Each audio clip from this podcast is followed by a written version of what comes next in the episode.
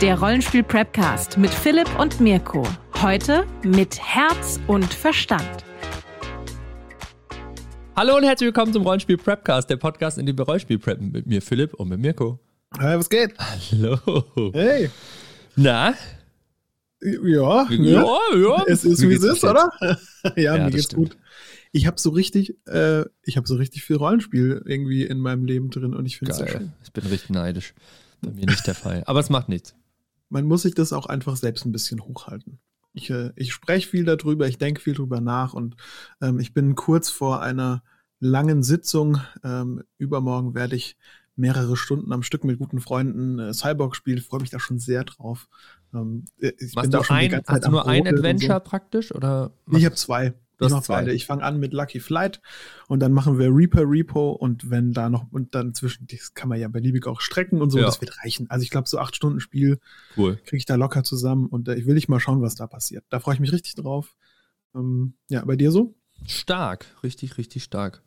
Äh, bei mir so gar nicht so viel tatsächlich. Ähm, ich bin so ein bisschen am, am Lesen, verschiedene Systeme und bin gerade so ein bisschen am mir da so einen Überblick, Überblick verschaffen, was man irgendwie macht. Hab mir mal ein bisschen die äh, Thema kommt wie immer wieder auf Curse of Strahd Kampagne äh, bin Ah, ich ja, ja. dabei, am mir ganz viele YouTube-Videos zu an. Da gibt's also das ist ja geistesgestört, wie viele Meinungen Ja. es zu dieser Kampagne gibt. Das ist ja, also, das ist, ihr müsst euch vorstellen, dass ich ja eig- eigentlich über die letzten Jahre einfach nur mich entwickelt habe in die Richtung, so Indie-Systeme zu spielen und PBTA ist ja nicht mehr wirklich Indie, aber ähm, so Spiele zu spielen, wozu es halt einfach nicht so unendlich viel Meinungen gibt. Also, wenn ich das auf YouTube eingebe, findest du schon ein paar Videos, aber das ist ja geisteskrank. Ja, ja. Du gibst Curse of Strut bei YouTube ein und du, ich könnte damit, ich könnte damit eine 40-Stunden-Woche füllen und hätte immer noch nicht alles geguckt. Das ist, also, es ist irre.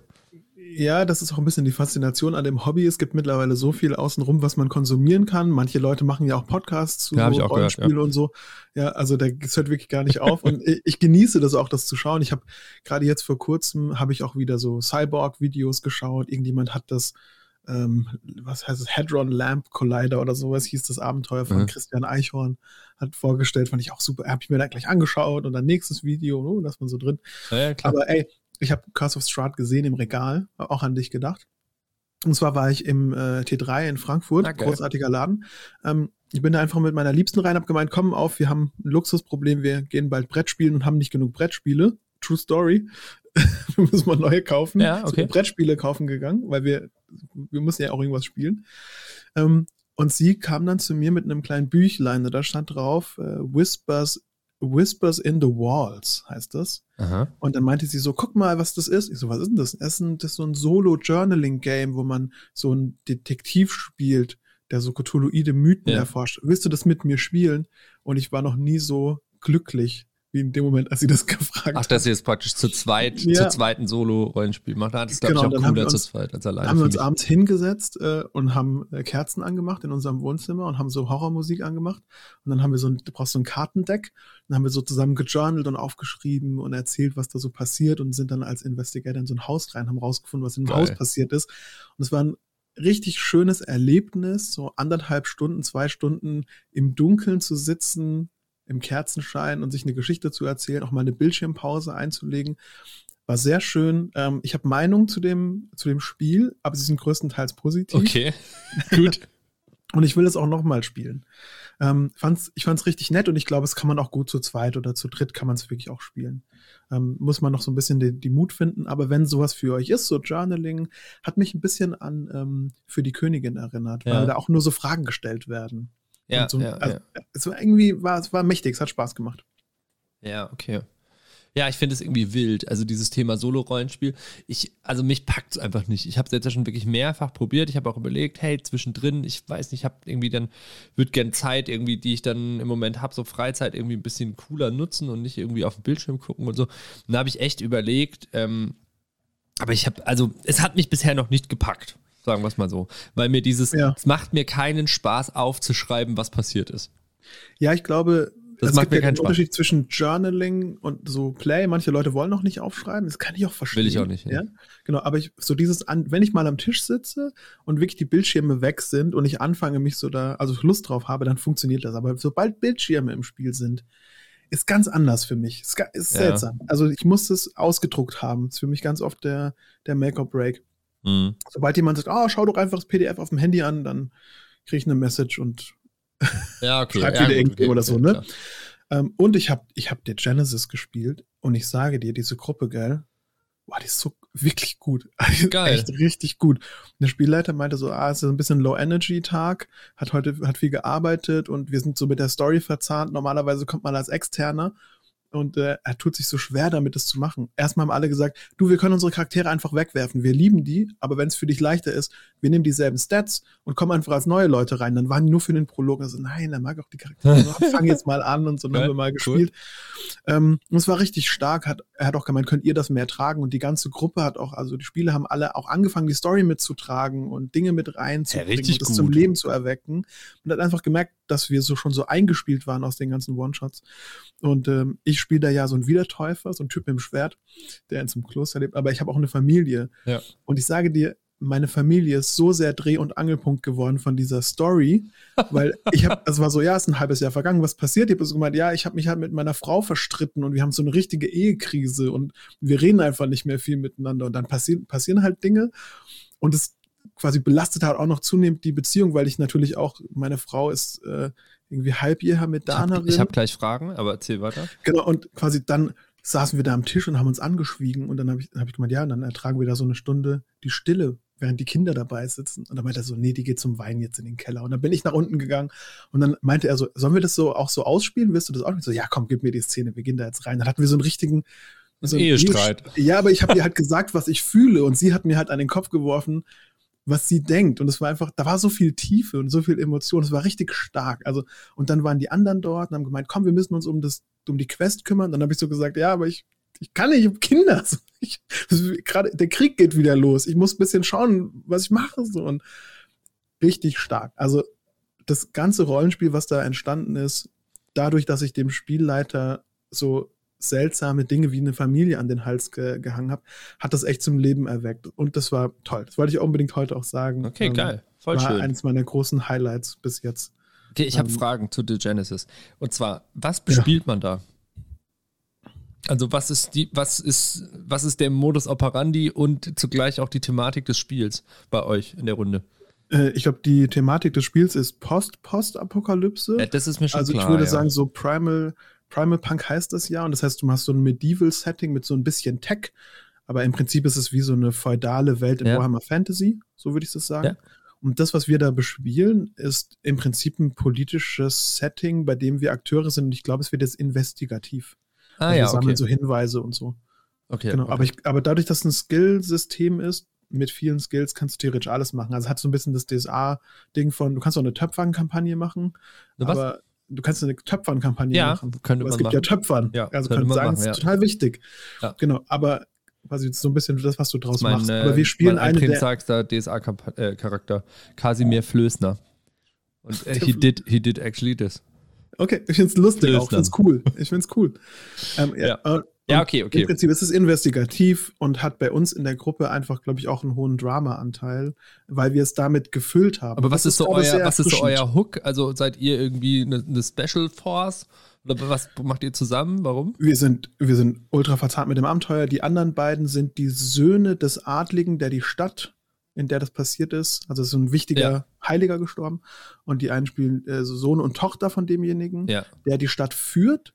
Und ich bin der Bruder von der Witwe, die jetzt dadurch entstanden Ah ist ja, okay, aus okay. der Rotte und so. Und wir, also, und der Spielleiter meint auch so, ich weiß gar nicht, wie ich euch in den Plot da jetzt reinbringe, Hä, wie ja, eure Figuren drin. dazu kommen. Und ja, aber quasi, weil die anderen kriegen es so als Auftrag. Und dann haben wir gesagt, keine Sorge, wir machen das einfach. Du gibst Ja. uns das ja vor, wir, wir kriegen das irgendwie hin. Und dann hatte ich natürlich auch wie bei der Heldenreise, die sagen zu mir, machst du es mit uns? Ich sage, nee, ich kann nicht. Das, komm bitte. Ich, okay, komm auf, ich mach's. Ich mach's. Ja, ja, klar, okay, schön. halt War ist. schön, schön. War richtig schön, hat, hat gut funktioniert und es war ein, also es war ein Traum. Wirklich hat Cool. mir, hat mir richtig Lust auf mehr gemacht und auch auf die Gruppe. Und man merkt einfach eine eingespielte Gruppe, die holt viel raus. Ja, ja, War mega. toll. Richtig gut. Cool. Voll schön, das Genau. freut mich sehr. Wie war es denn bei dir? Du meinst Vampire? Willst Ja, du ich dahin bin- gehen? Ich, Ja? bin so, ich bin so fuchsig auf, auf dein Vampire-Ding, weil was, ihr- was ihr ja nicht wisst, wir reden wenig über die Folge. So, Ja. Die Probleme werden nur so angeteasert, damit quasi wir wissen, in welche Richtung es geht, aber wissen auch nicht, was wir da reden. Und beim Recap dürfen wir natürlich auch nicht vorher drüber reden, Ja. damit ich es halt auch jetzt höre. Das heißt, ich bin auch immer Ich gespannt. habe dir zwischendrin auch noch, ich habe dir direkt während der Sitzung oder danach auch in WhatsApp geschrieben, mir war krass. Ich weiß, ich weiß. Und es war indeed krass, ja. Also, lass mich dich hinführen. Tatsächlich, so viel will ich vielleicht erst, kann ich mal erstmal äh, vorweggreifen. Es war die letzte Folge, Hm. sozusagen. Also es war die, es war die letzte Sitzung Vampire V5 in dieser Kampagne zumindest. Und es war krass, ja, war cool. Also, war, Ich- war so kann man nicht anders sagen. wissen. Also, pass auf. Wir haben, du erinnerst dich vielleicht noch, wir haben ja gestartet, äh, wir haben letztes Mal, ähm, haben wir sozusagen unsere Sitzung beendet mit den Worten aus dem Mund des Prinzen, Hallo Bree. So, ja, und er sagt so, Hi Bree. Und dann war so, "Oh, woher kennt der Prinz Bree? Woher kennt der Bree McConnor? Und da haben wir dann einen Cut gemacht. So, sie stehen also im Penthouse des Prinzen und sie schütten dem Prinzen ihr Herz aus. Ich habe den so beschrieben. Ich habe mit, ähm, hab mit Night Café, äh, vielen Dank für den Tipp, by the way, schön AI-Art für den Prinzen gemacht, auch wie der aussieht und so weiter. Und habe das dann Cool. und für das Penthouse und habe das so gezeigt. Und dann waren wir so, ah ja, okay. Und dann haben sie dem Prinzen ihr Herz ausgeschüttet. Er hat halt gefragt, so haben wir ja letztes Mal auch besprochen, starker Start, wer seid ihr und was macht ihr hier erstmal? Cool. Ah ja, und dann haben sie angefangen. Haben ihm das Herz ausgeschüttet und äh, der River Fang betrügt sie und den Prinzen und alles ist so scheiße in New York und sie brauchen ihn und sie ist, er ist ihre einzige Chance und bla und warum er Brie kennen würde und hin und her. Und es war wirklich, also es war ganz herzreißend und der Prinz so, ja, ja, natürlich, ja, ja, es ist so gut, dass ihr da seid, es ist gut, es ist gut. Und dann stellte sich relativ schnell im Gespräch raus, dass der Typ völlig wahnsinnig ist einfach. und so, es ist gut, ja, jetzt können wir endlich, endlich über sie alle herrschen. So, so war das die ganze hey, wie? Und du hast richtig gemerkt, nach und nach haben auch alle Spieler am Tisch das langsam gecheckt und waren so, und, die, und zwei, ein, so zwei Stück haben dann immer noch weiter mit ihm gesprochen und irgendwann, und dann meinte irgendwann so, Moment mal, warte mal kurz, bitte ab. Der Typ ist völlig wahnsinnig. Hörst du eigentlich, was der sagt? Nee, wieso?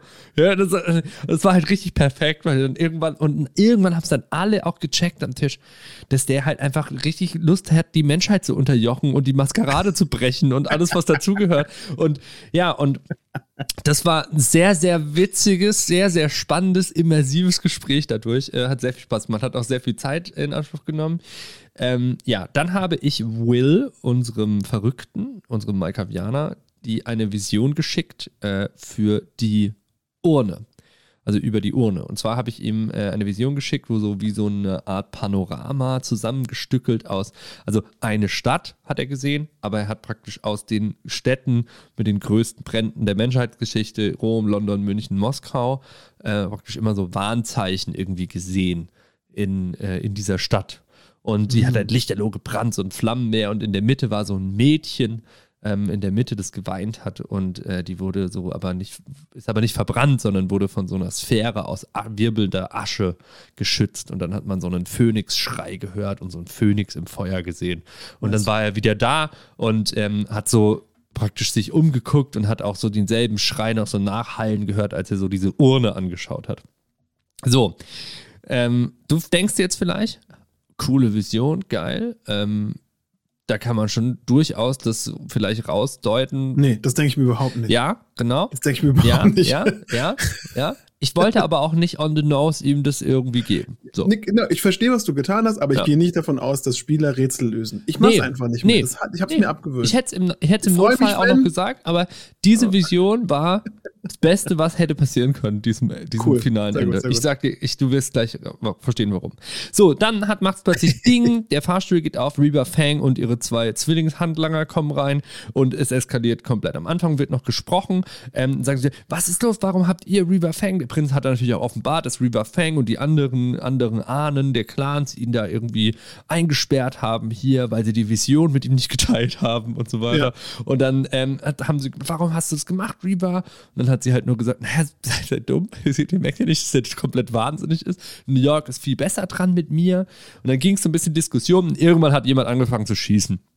So, und dann ist alles eskaliert, es ist ein Kampf und sie haben erstmal gecheckt, wie mighty der Prinz und Reaver Fang überhaupt sind. Ähm, nice, nice. Das war relativ evil. Ich war, ich war auch bereit, Spieler zu töten in dem Fight. Endkampf. Und äh, genau. Und ihr Hauptziel, was sie sich selbst auferlegt haben, war natürlich Bree zu schützen. Ähm, weil das Ziel der anderen war ja auch nicht, die Spieler zu töten oder die Charaktere zu töten. Das war halt nur lästig. Ja, geh aus dem Weg, sonst töte ich dich. Du gehst nicht am Weg, gut, dann töte ich dich jetzt. Ja, sie wollten ja alle an Brie, weil alle wollten Brie beißen, um diese Macht zu bekommen. Ja. Oder eine Chance auf die Macht zu bekommen. Und auch der Prinz. Ja, der war zwischendurch natürlich auch so, ja, gut, dass ihr mir sie gebracht habt. Jetzt können wir ja unseren Plan Jetzt können wir es ja umsetzen endlich. Gemeinsam über die Galaxis Genau, herrschen. gemeinsam.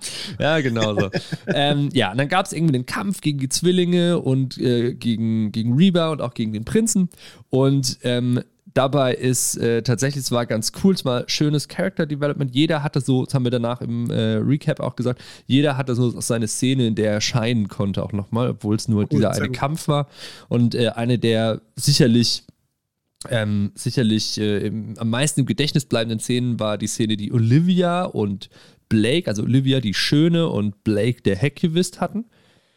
Und okay, ähm, zwar ist Olivia, äh, war die ganze Zeit, hatte Brie auch und wollte die auch schützen und sie war ja die ganze Zeit, die hat auch noch im Fight, wir geben dir jetzt einfach Reba, Reba, wir können uns noch auf deine Seite stellen und so weiter. Und auch Reba Fang hat da die ganze Zeit mit ihr so gehackelt und dann ja. war sie so irgendwie und hätte die auch einfach zu Reba Fang stoßen können und dann hat sie halt irgendwann gesagt so, zu ihren Freunden geschaut und so und hat sich dann praktisch für die Seite der anderen Spielerinnen entschieden und hat sie dann so zur Seite gestoßen, so, ah, verdammt, und hat sie praktisch so zu Helen, der, äh, der Anwältierin, wie du sie schön getauft hast, nice, nice, gestoßen, hat gesagt, versau das nicht, ja, und ist dann so praktisch auf den Prinzen irgendwie los und äh, wurde dabei, das war auch irgendwie cool, ähm, wie so ein Element, weiß ich, ist in dem Moment entstanden. Ich hab, bin dann einfach mit der Welle äh, geritten, bin dann sozusagen da einfach mit, äh, mit weitergelaufen und praktisch immer wieder sind Leute irgendwie in dem Kampf gegen diese voll Panorama-Fensterglasfront ge geschmettert worden. Ja. Und dann haben wir halt immer, und da ist ein kleiner Cut drin. Ah, der Riss wird größer und der wird größer. Und als letztes wurde halt Olivia dagegen geschmettert und dann ist sie rausgefallen aus dem 43. Stock. Oh. Ähm, und sie wäre, und sie hat versucht, sich zu retten, hat aber nicht funktioniert. Also ich hätte sie da sterben lassen einfach. So, und dann hat Blake aber gesagt, der auch so Geschwindigkeitsdisziplin und sowas hat und sich ja übermenschlich schnell bewegen kann, dann irgendwie gesagt, er versucht die jetzt zu retten und hat da wirklich fast alles auch sich gepusht und alles reingegeben und hat sie gerade so gerettet noch. Und es war dann irgendwie auch voll der schöne Moment zwischen den beiden noch, ähm, den die so am Goen hatte. Währenddessen hat Brie verstanden, also weil es mir dann zwischendrin war, es viel zu viel Gefeite einfach nur. Ja, ja, und niemand war kurz davor, Brie zu beißen. Das hatten wir auch im äh, Podcast gepreppt, hattest du, glaube ich, gesagt. Dann versteht halt Brie jetzt, was sie machen muss. Ja? Und dann ja. hat Brie irgendwann gesagt, ich weiß jetzt, was, ich weiß jetzt, was los ist. Ich, ich muss es machen, ich kann es selbst machen. So, ich werde es hier alles beenden. Es muss alles brennen. Ja, und hat dann irgendwie so angefangen und äh, dann hat sie halt die ganze Zeit zu Will und zu ähm, Helen, der Anwältierin, gesagt, ähm, tu du's oder tu oder ich tu's. So, ja.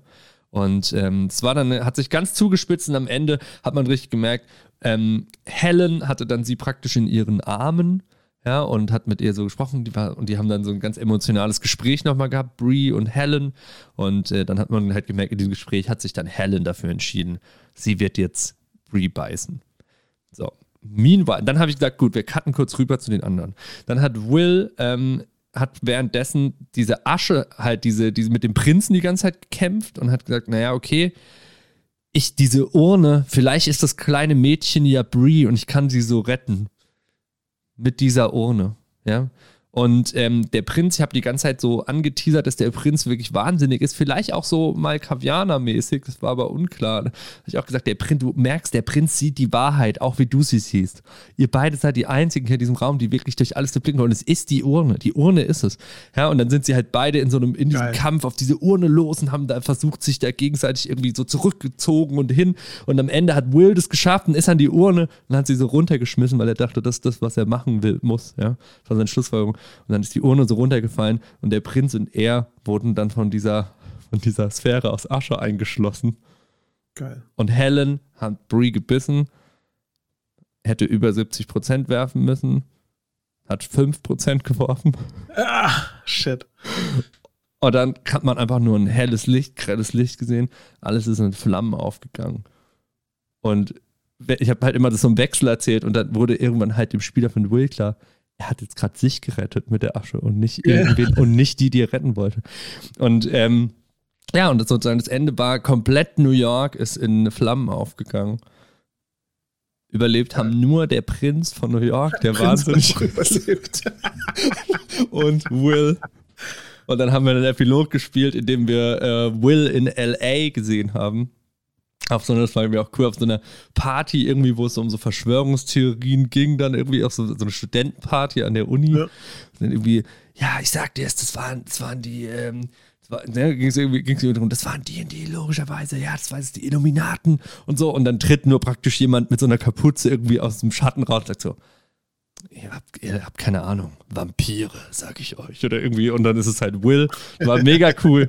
ähm, und dann habe ich noch einen Epilog gesehen und habe äh, erzählt und habe erzählt, wie äh, ein Mann an diese äh, Bildchen, die überall auf, den Asche, auf der Asche von New York halt aufgestellt sind, so erinnerungsmäßig von den Verwandten die halt praktisch nach Überlebenden suchen. Ja, ja, ja. Und wie er an so ein Bild, auf dem Brie ist, äh, läuft. Und äh, dann hat man Amor gesehen, da habe ich auch ein Bild von gezeigt, der praktisch da so eine Blume abgelegt hat und dann äh, gesagt hat, Will, wo bist du nur? Und dann haben wir irgendwie gecuttet und das war cool, war richtig cool, geil. Cool, super. War ein geiles Ende. Ähm, die Spielerin war nur halb zufrieden damit, dass jetzt das nicht geklappt hat und dass alle gestorben sind. Aber so klar. klar, logisch. Aber es war auch, haben wir dann auch gesagt, es war auch die erste Kampagne, die wir in dieser Runde gespielt haben, die in der mehr als eine Spielerfigur gestorben sind. War mega. Ich finde es aber gut, ich finde es auch war fair perfekt. zu sagen, so, es gibt halt diesen Einsatz und wenn du halt würfelst, dann kannst du halt sterben. Es war perfekt, ja. Es war, also es hat mega Bock gemacht auch. Ich fand, war ein sehr cooles Finale. Ja, voll schön. Ja, ist natürlich schade, ähm, wenn man nicht schafft, was man will. Weil man ja. endet ja auf einem Downbeat, also ja. es ist ein harter Downbeat, alle ja. zu töten. Aber gleichzeitig zeigt es auch, dass man als Spielleiter Zähne hat. Und manchmal muss man das machen. Ich bin kein großer Fan davon, aber ja, manchmal es muss man sagen, war ja auch eher wie so ein, wie so ein Story, Tod genau. und nicht ein Fight-Tod. Genau, am Ende also, der Story kann man das auf jeden Fall machen. Und aber auch quasi Brie auch sagen, wollte das auch und so. Also. Es ist, genau, es ist das Finale, ihr könnt sterben und dann gibt es halt, und du hast vorher gesagt, wie die, wie die Chancen sind, ja, ja. was man machen kann und die haben sich dafür entschieden, haben gewürfelt. Ich finde das, finde das fair. Also, Klar. finde ich, geht nach allen Regeln, geht es durch als äh, fair gespielt. Ja, absolut. Also, schönes Ende. Schönes War cool, Ende. ja, hat sehr viel Spaß gemacht in jedem Fall. Und, also, ich glaube, es ist auch, also, also klimatisch schon hoch oben mit dabei. Also ich habe gerade ähm, ein paar Leuten drüber zugehört, wie sie drüber geredet haben, ähm, ob man eine Kampagne immer mit einem klimatischen Ende beenden muss oder ob es auch okay ist, wenn man so nach der dritten Sitzung aufhört, weil keiner mehr Zeit hat. also, ja, oder, ja. oder, muss man dann noch schnell ein Ende schreiben und dann schnell alles beenden? Ähm, und wie immer, so es kommt drauf an, kommt Ahnung, wie, die, wie die Spieler an, ja. wollen so, ne, klar, keine Frage. Es aber kommt auch an, so wie tief du auch drin bist und so. Also. Genau, also was Persönliches. Manche sagen so, ja, ja, komm auf, ist mir eh egal, ich will hier nur auf der Couch sitzen und mit dir Zeit verbringen. Ja. Die Kampagne ist egal. So, aber quasi jetzt gehen wir mal zu dir. Wie viel mehr klimatisch hätte es sein können? Es war so geil. Fast nicht. Du hast so auch fast alle Erzählstränge mit in die Hand genommen. Ja. Also, weil wir sagen, 90 Prozent hast du geschafft. Du hast mit einer also mit einer Explosion, die ganz New York zerstört ja. und Überlebende sind 0,0001 Prozent oder sowas. Ja. Und einer davon ist dieser verrückte Prinz. schon mega. Das ist richtig lustig. Ich finde es ja, gut. Ich finde es ein tolles Ende. Ähm, und ich glaube, das äh, kann man auch durchaus so spielen. Also mir öffnet das auf jeden Fall auch den, den, den Geist für diese, äh, gibt den Spielern eine unheimlich starke Waffe in die Hand und schau, was sie damit tun, weil sie doch sehr viele ja. Entscheidungen getroffen haben am Ende. Das gefällt mir. Also, ja, hat mir auch sehr gut gefallen, find ich, ja. Finde ich, äh, kommt, kommt gut rüber. Wenn es auf der Seite auch gut ist, dann ja, ist super. Also. Ja, war cool. Also 10 von 10. Hat, hat, hat, mir, gut, hat mir gut gefallen. Danke, es war sehr nett. ja. ja, gerne wieder. Gerne wieder. Ja, genau. Das ist sozusagen, das war es erstmal mit, äh, mit Vampire. Ähm, tatsächlich, der eine Spieler, mit dem habe ich äh, neulich nochmal ein Bier getrunken ähm, und der hat dann auch irgendwie gesagt, ah ja, er hat nochmal drüber nachgedacht, so, er hatte ja auch ein bisschen seine Probleme, aber im Nachhinein, es war jetzt schon mega geil, die Kampagne und so. Und der meinte aber auch, ah ja, er hat auch überlegt, ob wir nicht jetzt doch nochmal eine neue Kampagne Vampire anfangen. So. Und dann habe ich halt gesagt, nee, also es ist bei aller Liebe, ich hatte sehr viel Spaß, die Mechanik trägt, aber die Gründe bleiben die gleichen, die ich habe. Nee. Ähm, ich habe jetzt gerade da, ich habe das starke Gefühl, es ist gerade nicht das Richtige für mich auch als Spielleiter. Fertig. Genau, ich Punkt, finde, da, basta. da ist Weisheit in diesen Worten und ähm, man lernt immer dazu und eine Sache für mich ist auch, ich kann nur das wirklich gut spielleitern, worauf ich auch Lust habe. Ja.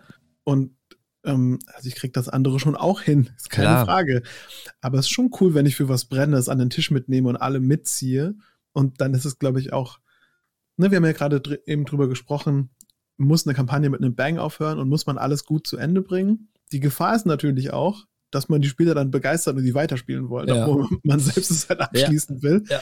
Aber du hast dem halt auch irgendwie, ähm, das war sehr, sehr große Form von Gerechtigkeit. Ne? Du hast viel Arbeit reingesteckt, du hast ein ordentliches Ende gemacht. Finde ich, finde Das ich stimmt, Das ja. ist dem sehr gerecht geworden, was wir da gemacht Ja. haben. True. Ähm, und ähm, ja, ich glaube, es ist auch okay zu sagen, wir sind jetzt mal durch mit dem System. Heißt ja auch nicht, dass das Nö, System für- verbrannt ist. Nö, Du no bist ja way. auch jemanden, der, du bist ja jemand, der Mechaniken auch klaut. Und ich glaube, gerade dort muss man einfach sagen, da sind geile Mechaniken drin, die man bestimmt einfach mitnimmt. Ja, ja, ich glaube, ich glaube tatsächlich, also das Beste daran ist ja tatsächlich diese Blutmechanik, die halt alles Ja, die irgendwie Hungermechanik und die kann man nicht so gut klauen in andere Sachen. Also nicht so gut einfach. Aber das ist trotzdem cool. Ich glaube, das nächste Mal würde ich Vampire so ein bisschen hacken, ein bisschen, wenn man es nochmal spielt.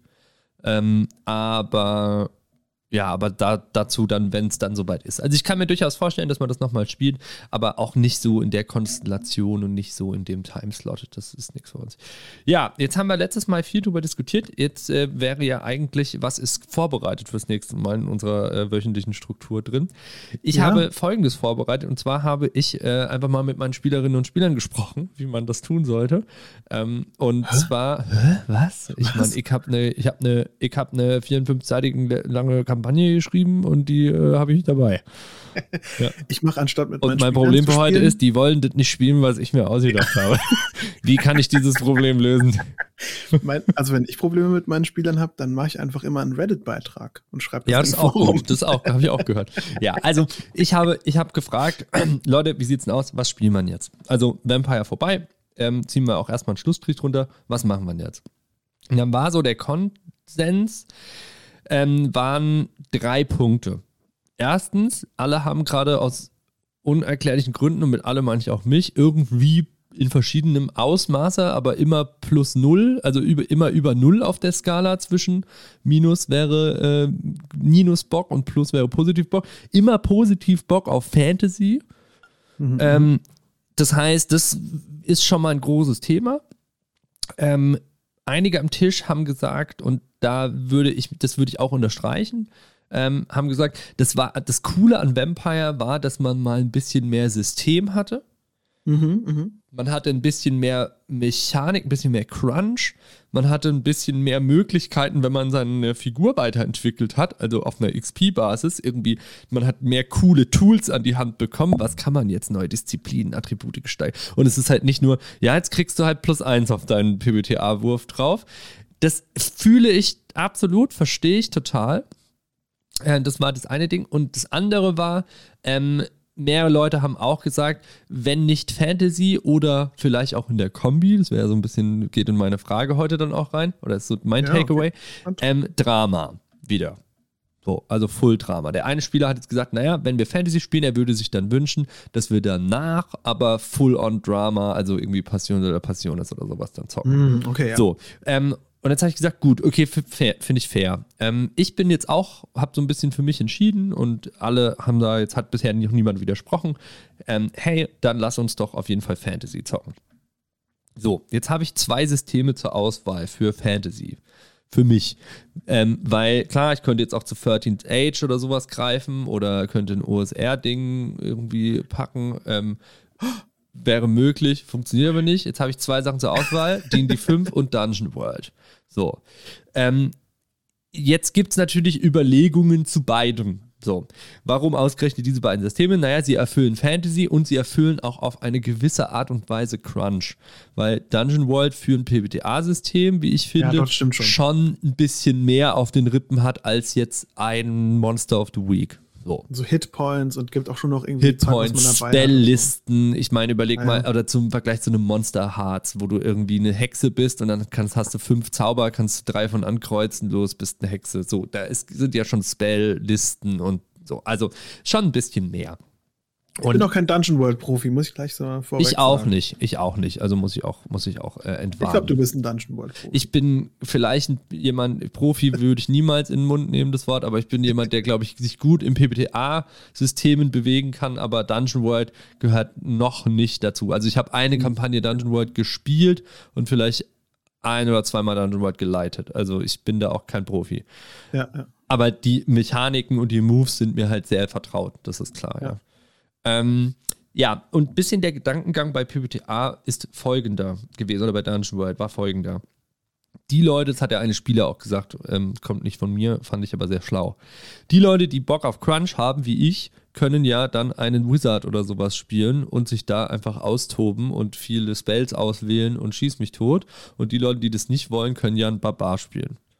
Ja, Das gilt aber halt auch für D&D. ja, ja. Muss Aber- man schon auch, ja, ja, Ja. Aber ja, aber anders, sozusagen, würde ich, wäre meine Antwort Genau, darauf. ja, ne? ja, ja. Weil wenn du, trotz allem musst du so Action-Economy und sowas in die, die irgendwann ab einem gewissen Grad verstehen, um, ich sag mal, Kämpfe über Level 3 äh, cool bestreiten zu können, so dass es jedem Spaß macht. Ich würde, ich würde auch sagen, also ich stimme dem nicht ein, 100% zu, aber ich glaube, mit steigendem Level nimmt einfach generell die Komplexität der Gegner, der, der Ja. Statuseffekte, der Magic-Items, sowas, kann alles enorm zu, zunehmen. Je nachdem auch, was für eine Kampagne man spielt. Was der Vorteil davon ist, ist, du hast es halt in der Hand. Also du bist der Spielleiter, du darfst entscheiden, wie viele Magic-Items die finden, du kannst entscheiden, äh, Ja. wie komplex jetzt dieser Kampf wird, ob die irgendwie 28 Resistenzen haben und 14 Monster auf dem Feld sind, oder ob das halt ein Typ ist. Und wenn es Ja, halt ja. ein Typ ist, ist halt ein Typ. Klar. Also. Klar, das ist logisch, aber gleichzeitig, ja, also ich bin am überlegen. Ich, ich, muss, ich muss halt gestehen, ich habe die, ich hab die Playbooks, ich habe mir die Playbooks nochmal angeschaut in Dungeon World und so und es gibt ja irrsinnig viel Second- und Third-Party-Playbooks für Dungeon World, das ist völlig krank. Ähm, Ja. Und da ist aber auch viel Schrott dabei. Also ich und ich habe nicht die Energie im Moment, das alles zu durchforsten und zu gucken, was davon ist cool und was nicht. So, Hm. und wenn ich mir nur die Basisklassen sozusagen anschaue, die Basis-Playbooks, ach ja, irgendwie ist das alles, wir haben halt eine, eine längere Dungeon World-Kampagne mal gespielt, da war halt fast alles dabei, irgendwie ist jetzt auch schon aus, ausgelutscht so. Und D&D hat halt so einen, einen neuen, frischen Flair fast schon für alle, was völlig paradox ist, weil die, die fünf alles andere als neu und frisch ist, so in der Realität, aber bei uns am Tisch halt schon. Und ähm, das ist, das hat einen gewissen Charme. Ja, ich weiß, was du meinst. Ist Ne? auf jeden Fall frischer als die dritte, muss man sagen. Also ein bisschen, liegt schon länger in der Auslage, ja. Vielleicht schon 30% Ja. reduziert, aber, nee, aber, nicht, aber du weißt, was ich meine. Du weißt, was ich meine damit, mit, mit, mit neu Ich weiß frisch, komplett, ne? was du Also, meinst, weil natürlich. di- dieser Bribe, dieser Designers-Bribe, von dem wir es auch schon mal in unserer D&D-Folge hatten, dieses, ah ja, du bist jetzt ein Rogue und du kannst halt das, das ist dein, das ist dein Skill. Das ist fucking langweilig, weil das, die, die, die, der Dungeon World Rogue kann basically dasselbe. Aber es ist, der Bribe ist ein anderer, weil es so, was, als Quick Action? Kann ich das machen? Was ist das, eine Quick? Also, weißt du, das ist was anderes Ja, ja. als, jo, wenn dich der nicht sieht in der Fiktion, dann machst du halt mehr Schaden. Ja, also es ist same, same. Es ist fucking same, same, aber irgendwie der, es ist, ist neu und frisch im Vergleich. Okay. Neuer Wein, äh, alter Wein in neuen Schläuchen sozusagen. Okay, ja, okay. Ich, hab, ich habe verstanden, wie dein, was, deine, was deine Vorbereitung ist und ich muss sagen, ich ziehe meinen Hut. Ich finde es eine sehr dedizierte Vorbereitung, die sich sehr, die sich sehr stark auch um die Player kümmert und ich glaube, das ist sehr stark. Ja. Ähm, ich, was ist das? Was ist das Problem? Was ja, was, wir ist das machen? Was Problem? So. Also, zum einen wollte ich mal deine Meinung zu hören. Was, was siehst du? Du hast unsere Gruppe mittlerweile das auch kennengelernt. Klügste, das Klügste, was du gesagt hast, ist, ähm, die Komplexität bei den Spielern variieren in der Schnittstelle, also über den Character Sheet variieren. Und damit mit offenen Augen reingehen. Das kann ich auch jedem D&D-Spielleiter einfach so mitgeben, kann man einfach so sagen.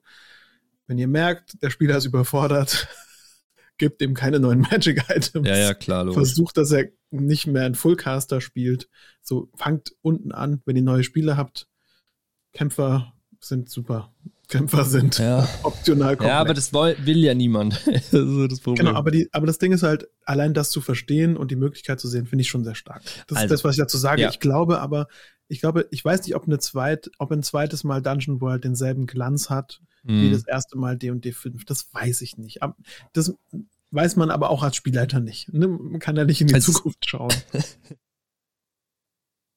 Es ist ganz schwer zu sagen, um ehrlich zu sein. Also es ist ganz, ganz, ganz, ganz schwer zu sagen. Und ich weiß es nicht genau. Und das Problem ist, wir können es im Endeffekt, am Ende des Tages muss ich es entscheiden. Also das klingt jetzt so blöd, aber du weißt, wie es ist. Am ich Ende weiß, des Tages muss ich die Entscheidung treffen. Ich muss sagen, pass auf, Leute, ich habe mir überlegt, wir spielen jetzt das. Genau, und ich finde, wir können ja Problem ist bei beidem, sprechen. ja. ja. Wir können immer drüber reden, wie, in welche Richtung es ungefähr geht und wie wir das sehen, auch mit ja, was sind die Vorteile, was sind die Nachteile ja. und wie geht man eigentlich jetzt mal sowas an? Ich, und ja, ich glaube, das wäre sinnvoll. Ich habe noch eine zweite Frage aufgeschrieben und zwar habe ich gesagt, was braucht man für eine, was brauche ich also ich für eine coole Fantasy-Kampagne sozusagen. Also wie macht mir das Spaß, eine Fantasy-Kampagne? Ich habe ja schon viel abgelegt. Unsere Diskussion über Schwertern, die man in Nestern findet, ist ja schon äh, einige, liegt, ge, liegt gefühlt einige Zeit weg und ich habe mich seitdem entwickelt und bin dem Fantasy-Genre wieder freundlicher gesinnt gegenüber. Zu Auch deiner Verteidigung muss man sagen, dass, genau, es geht ja nur, wir reden ja jetzt über das klassische Fantasy und du bist dem Fantasy-Genre ja auch schon freundlich gegenüber, ja, halt dem Urban Fantasy. Ja, aber so die Frage ist, was, was brauchen wir sozusagen, was kann man machen? Und ich glaube, es ist zum Beispiel ist auch eine Überlegung, aber das muss ich mit den Spielern am Tisch entscheiden, das will ich nicht ja. vorher entscheiden. Ist es normales Fantasy oder ist es wie bei dir Fantasy with a Twist? Also ist es was wie keltisches Fantasy? Ist es Fantasy mit einem höheren Tech-Level und irgendwie fliegenden Schiffen und ein bisschen Steampunk? Ist ja. es äh, Wikinger-Fantasy? Ist es irgendwie Ravenloft? Also so irgendwie Ding. Curse of Strut mäßig ne, so Gothic Fantasy, was ist, was ist sozusagen der Twist? Oder ist es so plain white, es ist der einäugige Goblin Barkeeper? Ähm, der, Goblin der, Barkeeper finde ich schon gut. Der lustig, der lustig spricht und äh, okay. du wirst von irgendwem beklaut. Also so. Ich, ich, kann dir natürlich keine generelle Antwort darauf geben, aber wir können, wir kennen uns jetzt ein bisschen und ja. ich glaube, den Twist solltest du wählen. Ich glaube, du solltest nicht das klassische Fantasy machen, aber du solltest auf jeden Fall einen Twist finden, der dir gefällt. Ja. Ähm, und wenn es nur der Curse of Strahd ist, ja. Ich glaube aber, um das korrekt, sage ich mal, anzugehen, wäre es gut, sich früh für ein System festzulegen, damit ja. du in dem System denken kannst. Ja. Also das würde ich so zuerst mal machen. Das musst du musst ja gar nicht jetzt ja. entscheiden. Ähm, ich glaube aber, es ist gut zu sagen, ah, worauf habe ich überhaupt mehr Lust zu Spielleitern? Will ja. ich eher also traue ich mich an das D&D 5 Ding heran oder mache ich Dungeon World? Bei Dungeon World kann ich nicht viel sagen, aber ich gehe davon aus, es ist wie PBTA. Ja, ja. Da würde ich sagen, ist es wahrscheinlich eher ein inhaltlicher Prep und man geht dann mehr so auch in die Charaktere rein und sowas und fühlt das. Deswegen spreche ich ein bisschen mehr über D&D. Ja. Ich glaube, wenn alle am Tisch noch nicht D&D gespielt haben, ist es okay, auf Level 1 anzufangen und ähm, die Regeln enorm auf so einem niedrigen Level zu halten. Und das beginnt mit Level 1 auch ganz klein. Deswegen ist es immer ganz gut zu sagen, so komm auf, wir machen mal Level 1, wir spielen mal. Ich gebe euch die Hitpoints von Level 3, äh, referenziere hier auch stark unsere D&D 5 vorbereiten Folge, die wir schon mal gemacht haben. Ich glaube, das würde ich auf jeden Fall machen. Ähm, und dann würde ich anfangen, in dem System zu denken. Und dann würde ich gucken, und das ist ein großer Vorteil von D&D 5, man kann sehr leicht homebrewen, man kann sehr leicht Dinge drüber stülpen. Es gibt sehr viele Dinge, die man anpassen kann. Da würde ich dich jetzt mal an den Dungeon Masters Guide verweisen. Der wird oft verschrien als, was ist das für ein Schlons eigentlich? Warum würde man den lesen wollen? Da steht überhaupt nichts Nützliches drin. Aber tatsächlich sind da ein paar ganz coole Dinge drin. Äh, zu, zu den, äh, man kann zum Beispiel Proficiency durch einen Würfel ersetzen, den man mit dazu würfelt und sowas. Und das sind alles so eigentlich ganz coole Ideen, die da drin stehen, die aber keiner benutzt. Die machen das ja. Spiel wieder sehr frisch. Deswegen, da mal reinschmökern, hilft mir oft, ähm, Inspiration zu finden und dann den Twist korrekt zu wählen. Ich glaube, das ist eine Eigenart, ähm, die bei dir gut ziehen könnte. Und ich glaube auch ein bisschen eine eigene Welt zu haben. Und ich meine jetzt nicht im Sinne von, das ist meine Welt, es gibt 14 Kontinente und 28 Adelshäuser. Genau, sondern ich würde so eine ähm, Spiraling Out Campaign machen, ähm, die quasi mit den Figuren beginnt und mit einer Stadt und was außen rum und dann zu sagen, hey, es ist die Stadt und es ist was außen rum, aber der Twist ist, XY, alle sind Frösche. Okay, keine Ahnung, das ist ein schlechter Twist. Du ja. weißt, was ich meine. Gut, es wird zu viel Mausritter äh, in letzter Zeit konsumiert, aber genau, der Twist ist, ihr seid eingeschlossen durch Nebel und niemand kommt da raus und alle sind da gerade gestrandet und der Herrscher ist ein Vampir. Klassischer, klassischer Fantasy-Twist. Sag ich jetzt ja, okay. Genau. Oder du sagst irgendwie, es gibt irgendwie einen Bösewicht oder die Magie ist weg, das ist ein klassischer Fantasy-Twist. So kommt gerade erst wieder. Hast du klassisch. ja gemacht. Genau, das ist ganz klassisch. So, und ähm, ich, ich glaube auch, dass du dich ein bisschen darauf einstimmen kannst, indem du unterschiedliche Abenteuer liest, aber da würde ich eher mal sagen, nee. genau, ich, ich glaube auch, die Zeitintensivität sollte sich eher in Grenzen Ja, ja. halten und Nee, nee. solltest das machen, worauf du Lust hast. Ja, ja, pass auf, pass auf. Lass mich kurz äh, ein, zwei Gedanken äußern. Also ich habe ja, ich liebäugle, es ist ja kein Geheimnis, ihr kriegt es alle mit, wenn ihr den Podcast hört, ich liebäugle im Moment immens mit Curse of Strut. So. Ähm, ich habe mich aber dagegen entschieden, obwohl ich es mir gekauft habe und gerade am Schmökern bin und so weiter, in dieser Runde Curse of Strut zu spielen. Ähm, weil es viele Boxen nicht tickt, von denen, die wir uns praktisch aufgestellt haben oder ich im Rahmen der Vampire-Kampagne aufgestellt habe, warum Ja. Vampire nicht so gut war. Ähm, und zwar, es ist unglaublich zeitintensiv. Ähm, die, mit den Timeslots kommt man nicht so weit, die wir haben. Ja. Ähm, es ist nicht so light and breezy und nicht so lustig. Ähm, es ist viel zu ernst. Ne, was hast du hast mal gesagt? Ernsthaftigkeit 7 von 10. Ich glaube, man kann Curse of Strut auch äh, auf Ernsthaftigkeit einer variablen Ernsthaftigkeit spielen, das geht schon, aber das ganze Kernding, diese tragische Figur, Strut, der Vampir, es ist, ähm, es ist zu, zu arg. Es passt nicht. Es ist gerade nicht passend dafür, auch wenn ich da furchtbar Lust drauf hätte, das zu machen. So. Ja. Also, Ja. das ist so ein bisschen mein Gedankengang. Ich muss nochmal das mit den Spielern diskutieren, wie die das sehen und den Spielerinnen, aber das ist so ein bisschen meine Idee. Nichtsdestotrotz glaube ich, dass halt Curse of Strut viele Elemente hat, die cool wären und bei unserem Tisch auch, ja, klassische, klassische Liebeleien abholt, die wir sonst so hier haben, offensichtlich, ja. Ja.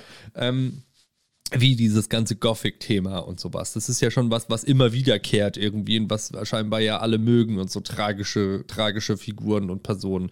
Gleichzeitig ist aber dieses Open-World-Ding da von der Welt, von Barovia und sowas, das ist alles, ah, ich weiß nicht, also ob das was für die Runde ist, auch mit diesem Ti- Timeslot. So, würde ich einfach Ja, mal ja. behaupten. So, jetzt ist ein bisschen mein Gefühl, ähm, die und die, auch wenn wahrscheinlich auf Level 1 anfangen das Sinnvollste wäre, ich würde gefühlt gerne auf Level 3 anfangen, wenn wir die und die spielen, weil es mir ein bisschen zu wack ist und Ja. ich die Handlung irgendwie dadurch cooler finde meistens, also die Immersion bei die und die cooler finde, wenn man auf Level 3 anfängt, weil dann schon der Bade im College of Law war und nicht irgendwie das auf magische Weise irgendwo im Dungeon dazu bekommt, weil er gerade auf Level 3 aufgestiegen ist. Ja.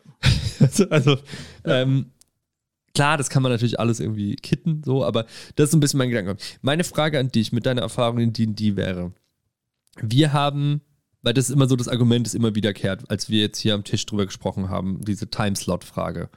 Wir haben regulären Timeslot von, jetzt muss ich kurz überlegen, ja, wir treffen uns um sechs, bis alle da sind und ready to go ist irgendwie halb sieben. Ja, ist legit. Gut, Und dann ja. spielen wir, naja, mal so Minimum bis um 10. So, Okay, sag mal so drei Stunden Spiel. drei Stunden Spielzeit. Jede Ja. Woche. Ja. Ist es, sind, ist es möglich, die, die da zu spielen, so dass ich nicht das ganze System umändere und dann im Endeffekt eh, trotz eh bei Dungeon Wild bin? Ich glaube, es kommt auf die Gruppe an. Mein Gefühl ist ja, Okay. aber der Anspruch ist relevant. Ne? Ja. Also, wenn du sagst, ich will aber in jeder Sitzung einen Kampf und einen coolen Encounter und ich will außerdem noch eine Entscheidung und Drama, das weiß ich nicht. Ja. Aber mindestens im Low- und Mid-Level-Bereich sehe ich es, dass es möglich ist. Aber es take it with a grain of salt, kommt auch auf die Gruppe an. Ja. Also es gibt natürlich Gruppen, die verstehen, ah, ich kann einfach meinen Schaden mit meiner Attacke zusammenwürfeln und wenn ich dran bin, weiß ich schon vorher, was ich machen will. Die kommen dann auch in fünf Minuten durch den Kampf. Ja. Gibt auch Gruppen, da ist dann einer dran und überlegt sich, ah, Moment mal. Was will uns der Bandit eigentlich damit sagen, dass er uns gerade angegriffen hat? Und ich weiß gar nicht, was ich machen kann. Ja, was okay, sind meine Spelllisten? So. Und je nachdem, wie man das angeht, ähm, ist natürlich die Gruppe immer unterschiedlich. Und ich glaube, ihr könnt das schaffen. Und ich glaube, vor allen Dingen im Low-Level-Bereich kann man das schaffen. Den High-Level-Bereich kann ich generell nicht empfehlen. Gut, was, auch nicht was heißt im dass man Low-Level-Bereich? Bis Level also 6. 1 bis 5. 1 Okay. bis 5, ja. 1 bis 5 ist easy patcheasy.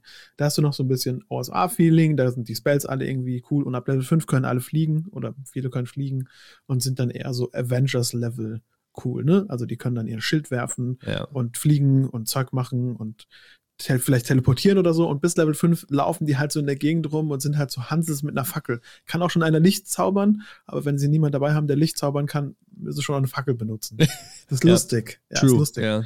Ähm, ich glaube, da im Early Game Bereich geht es auf jeden Fall. Was ich aber glaube, so vom Gefühl her äh, raushöre bei dir, ist eher so ein Ding von, wie groß willst du die Kampagne überhaupt machen?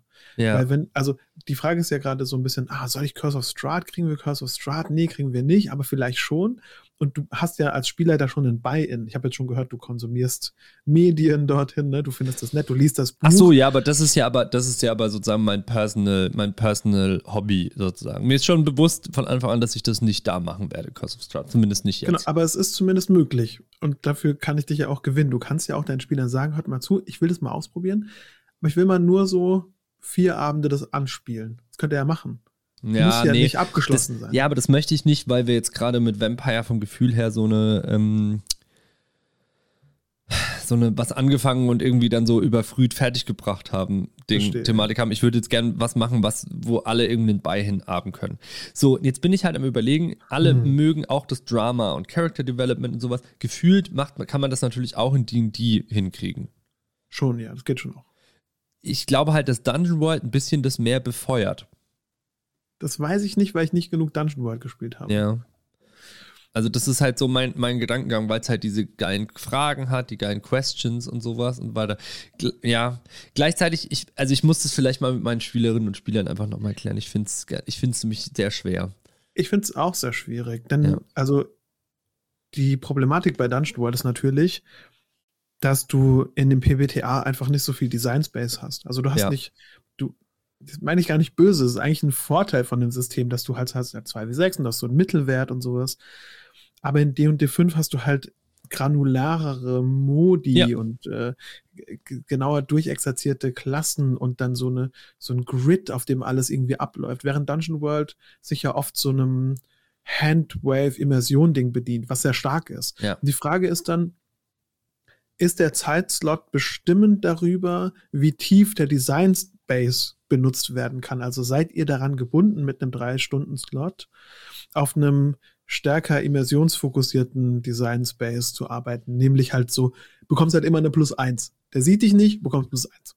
Oder so. Weißt du, was ich meine? Ja. Oder, oder, oder kommt ihr auch dahin, dass ihr sagen könnt, ja, wir können auch mal was mit ein bisschen mehr Crunch eben machen, ähm, aber wir, wir fangen mal klein an. Ich glaube, der Mittelweg wirkt wie D&D Level 1, ne? Also, Ja. also Dungeon World wirkt wie D&D Level 0. Ist nicht böse gemeint, aber es ist halt eher so Story-Fokus dann. Ja. Und ich glaube, D&D Level 3 ist, glaube ich, für einige Spieler einfach zu viel. So gefühlt, ich kenne jetzt seine Spieler so ein Ja, bisschen. ja, ja, ja. Und ich glaube, auf Level 1 anzufangen, hält das Ganze mal niedrig. Und wenn du merkst, okay, die sind gelangweilt von dem, was sie können, dann gehst du auf Level 2. So würde ich das machen. So mache ich es in Anfängerrunden. Und quasi, das geht dann schon schnell. Man merkt so am Ende von der Runde, haben die es gerafft? Haben die alles mal benutzt? Nee, okay. Nächste Session haben sie alle mal benutzt. Ja, okay, die verstehen das jetzt. Jetzt werden wir Level 2. Ja, So, ja, und, ich, ja. und, ich, und ich glaube, der Weg ist ein guter Tutorial-Modus, um da hinzukommen und uns nicht zu überladen. Das wirkt, also, ne, wenn du auf Level 3 anfängst, glaube ich, wird's hart. Da wird's Ja, hart. ja. Okay, was, was wäre denn, was ist denn, was wäre denn ein cooler Twist, den du sehen würdest? Puh, gute Frage.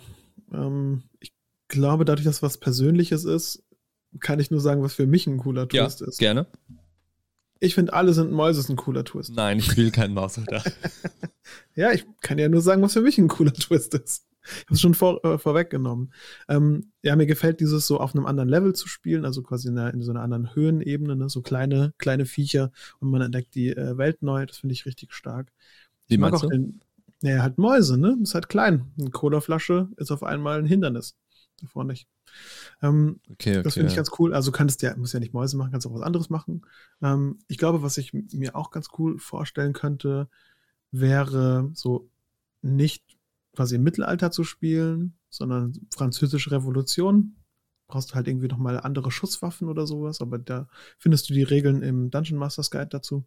Mhm. Ähm, das fände ich irgendwie ganz nice. Ich, also gibt da auch mehrere Settings. Ich glaube, ein Twist wäre auch, du spielst es in der echten Welt. Das ist, glaube ich, auch ganz nett im Mittelalter und hast dann halt dadurch eine sehr reichhaltige Story und es erwacht halt tatsächlich dann irgendwie die Magie. Oder, es, oder der Twist ist, 1300 hat sich irgendwas verändert und wir spielen die Welt, hat seit 200 Jahren Magie und ihr seid in Paris. Fand ich auch lustig.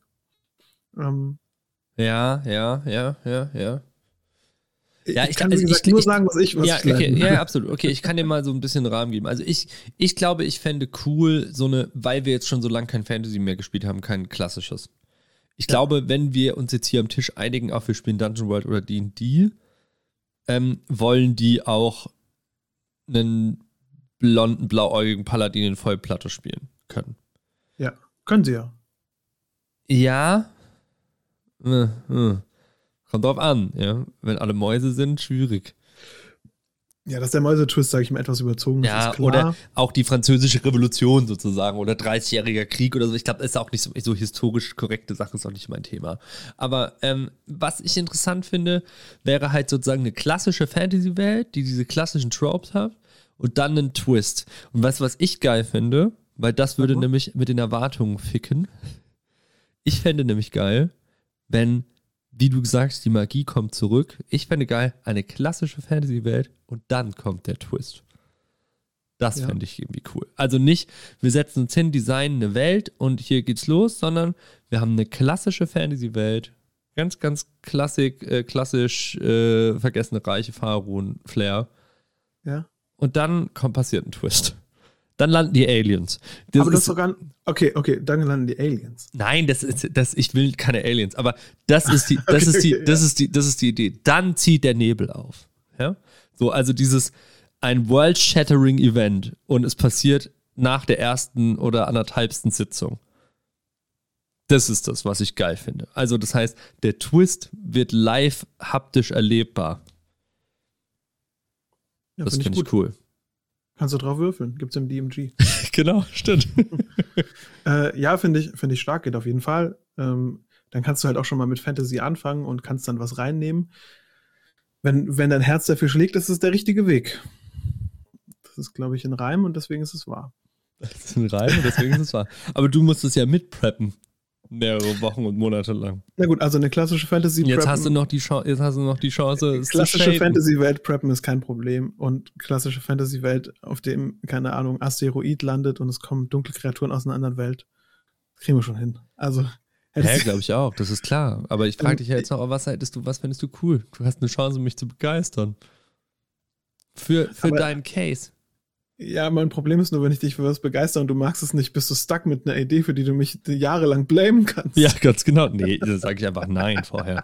Also, ähm, Das weißt du ja nicht. Ja, doch. Also zum Beispiel andersrum finde ich auch sehr interessant, ähm, was du gesagt hast, ist gerade in meinem Kopf geblieben, dieses, ihr, ihr seid in der Stadt und ihr seid vom Nebel umgeben, Kram. Ja, das ist der klassische Strat-Twist, ne? Ja, dass man halt nicht da raus kann. Aber das Genau. ist ja die ganze fucking Kampagne lang so. Ja, ja, genau. Ja, ja, aber das wäre auch was. Die ersten ein, zwei Sitzungen ist man eben in dieser Stadt, wo es um Nebel geht und dann klart sich der Nebel auf.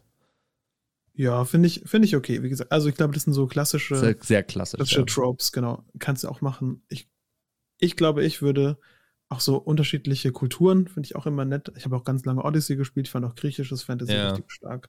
Das habe ich Ähm, halt auch überlegt, ob wir nicht griechisches Fantasy spielen sollen. Ich Ich, glaube, da ich gibt's auch Viking halt so ein bisschen schwierig, weil Viking ist halt so ausgelutscht. Also Ja, ich lese, ich ich ich- lese gerade den Preview und ich muss sagen, also von Raiders of the Serpent Ja. Sea, ich darf nicht zu viel davon sagen, weil es unter einem NDA ist.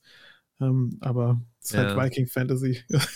Ja, also ich finde Viking Fantasy irgendwie auch cool, aber irgendwie halt auch, wie du sagst, sehr ausgelutscht. Ja. Aber Nicht wirklich ein Twist. Es Nee, ist einfach nee. halt auch das normale Fantasy. Es ist normales Fantasy, nur dass die halt es auch Runen gibt und so. Ja, du hast Ja. halt ein langes Boot. Und alle haben eher Pelz an Und so als Axt. Leder.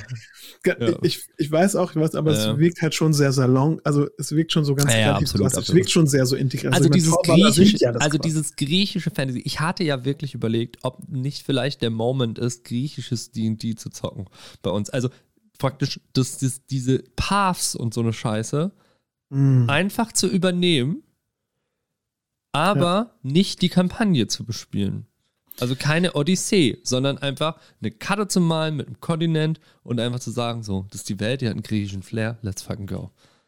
Finde ich auch stark. Vielleicht ist es auch das, weil das würde mir auch viel, da gibt es so viel, was wir uns bedienen können. Alle am Tisch feiern die ganzen Percy Jackson Sachen ab und so. Also ich, Oh, oh, ja. ich glaube, schon bei. ah, Cyan haben wir ewig kannst gespielt. du auf jeden Fall die Klassen von Odyssey of the Dragon Lords auch benutzen. Da sind nämlich auch nochmal das so ein Seher drin und ja, sowas. ja, ne? ja, vielleicht ist das. Fängst und vielleicht so, wirklich ey. mit Level 1 an, damit Ja, ja, dann sowieso, das ist klar. nicht so hoch ist, so, weil Das wenn ist du klar. Klassen nimmst.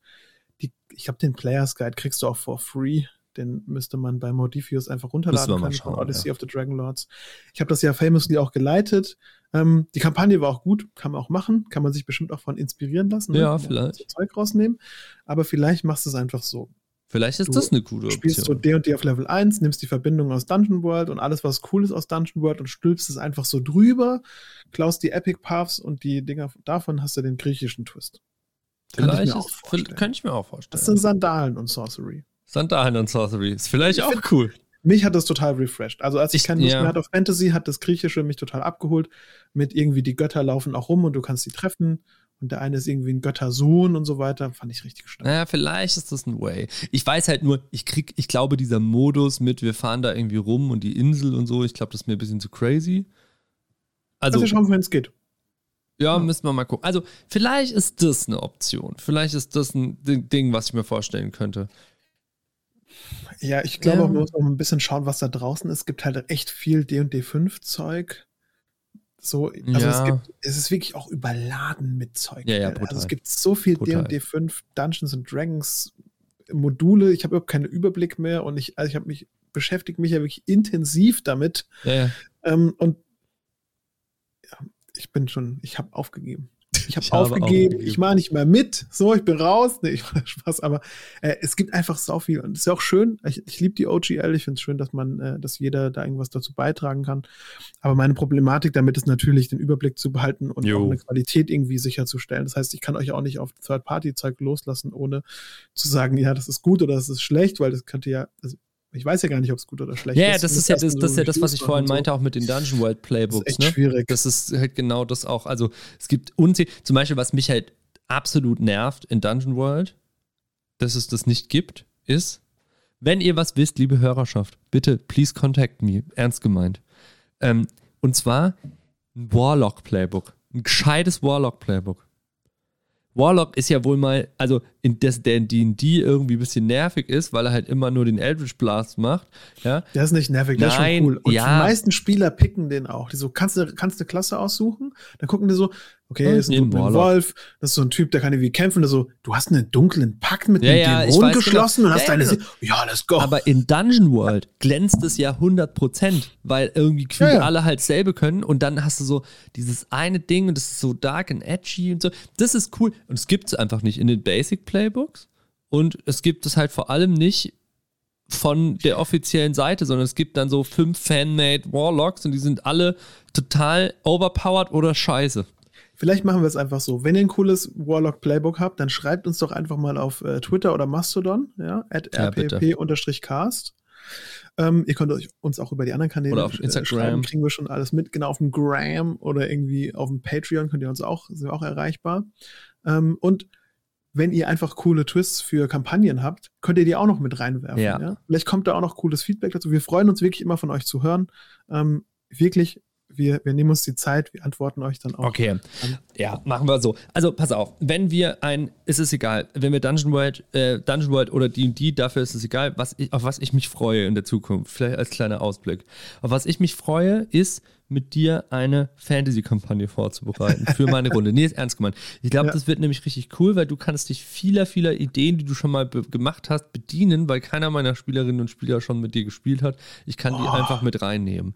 Und ähm, das, Ja. ist, das ist sehr cool, das wird fett. Und ich glaube, dass auch sehr interessant werden wird, wenn wir jetzt sagen, wir machen nicht griechisches Fantasy, sondern kein großer Twist, sondern wir spielen stinknormales ähm, Dungeon World mit Basic Fantasy Kram, mit einem so mittelalterlich angehauchter Fahrun-Style. Ich glaube, selbst dann, dann ist halt unsere Aufgabe, eine interessante, nicht ausgelutschte Story zu bringen, die aber auf den Klischees fußt, klar. Ja, Kriegen wir schon auch irgendwie hin. ja, ja, also ich glaube, da, da müssen wir mal gucken. Vielleicht, wir müssen auch mal gucken, was ist überhaupt ausgelutscht, weil ich glaube, dass manche Sachen, die insgesamt ausgelutscht sind, für mich und meine Runde gar nicht ausgelutscht sind. Zum Beispiel eine klassische Gothic 2 Handlung, bei der fünf Drachen zurückkommen, die es zu besiegen gilt. Das ist gar nicht so, es ist nicht so ausgelutscht bei uns am Tisch, weil ich glaube, hier in dieser Runde hat noch nie jemand gegen den Drachen gekämpft, weil alle Was? so, ich glaube, nee, Safe Call glaube ich nicht, weil Okay, alle halt immer nur scheiß dann. Level 1 bis 3 die und die spielen gespielt haben in ihrem Leben oder Drachen, DSA und da gibt es das halt nicht in dem Ausmaß, weil du halt einfach ein Schreiner bist. Was willst du gegen den Drachen machen, Mirko? Schreinern? genau. ja, nee, also gibt, es gibt doch Drachen in DSA, oder? Ich weiß es nicht, aber ich, wir Das- waren Schreiner. es Da gibt es es nicht. Ganz einfach. Also ich, gegen den Dämon habe ich schon mal gekämpft, gegen den Erzdämon, den habe ich Ja. richtig böse weggeknüppelt. Es muss Drachen Aber geben es in ist scheißegal. Aber so, pass auf, d- deswegen meine ich, ich glaube, vieles ist gar nicht so ausgelutscht. Was halt ausgelutscht ist, ist, der König wird von einer bösen, dunklen Macht äh, böse gemacht und deswegen gibt es einen Krieg, der zu verhindern ist. Das ist nicht, das ist, das, we don't gonna do this. So. Aber ich sage ich jetzt, cut, griechische Fantasy-Kampagne, exakt das. Ja, gut. Aber ähm, ich glaube, es gibt viele, viele Sachen, die da interessant werden. Vielleicht wirklich, also wenn wir klassisch gehen, sehe ich Drachen. Weil einfach, und ich will fünf Drachen töten in dieser Kampagne. Ja, ist geil.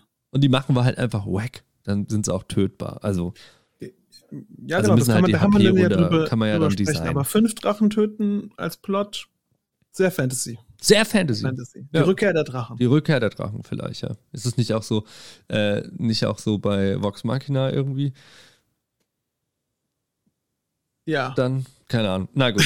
Okay, also in diesem Sinne, Fantasy, vielleicht Sandals and Sorcery, wer weiß. Okay. Vielleicht auch, auch. einfach, lass es noch ein bisschen sacken. Auch, Ich lass wir es sacken. Schauen mal, wir schauen mal drüber, aber ich glaube, für eine gute Fantasy-Kampagne haben wir schon gemerkt, es ist gut, wenn man einen Twist hat, der einem selbst gefällt, wenn die Spieler mitziehen und sowas. Oder auch Das werden wir kein jetzt einfach Twist. mal wir werden sehen. Vielleicht Genau, gibt es auch schauen. keinen. Ja, wir werden mal schauen.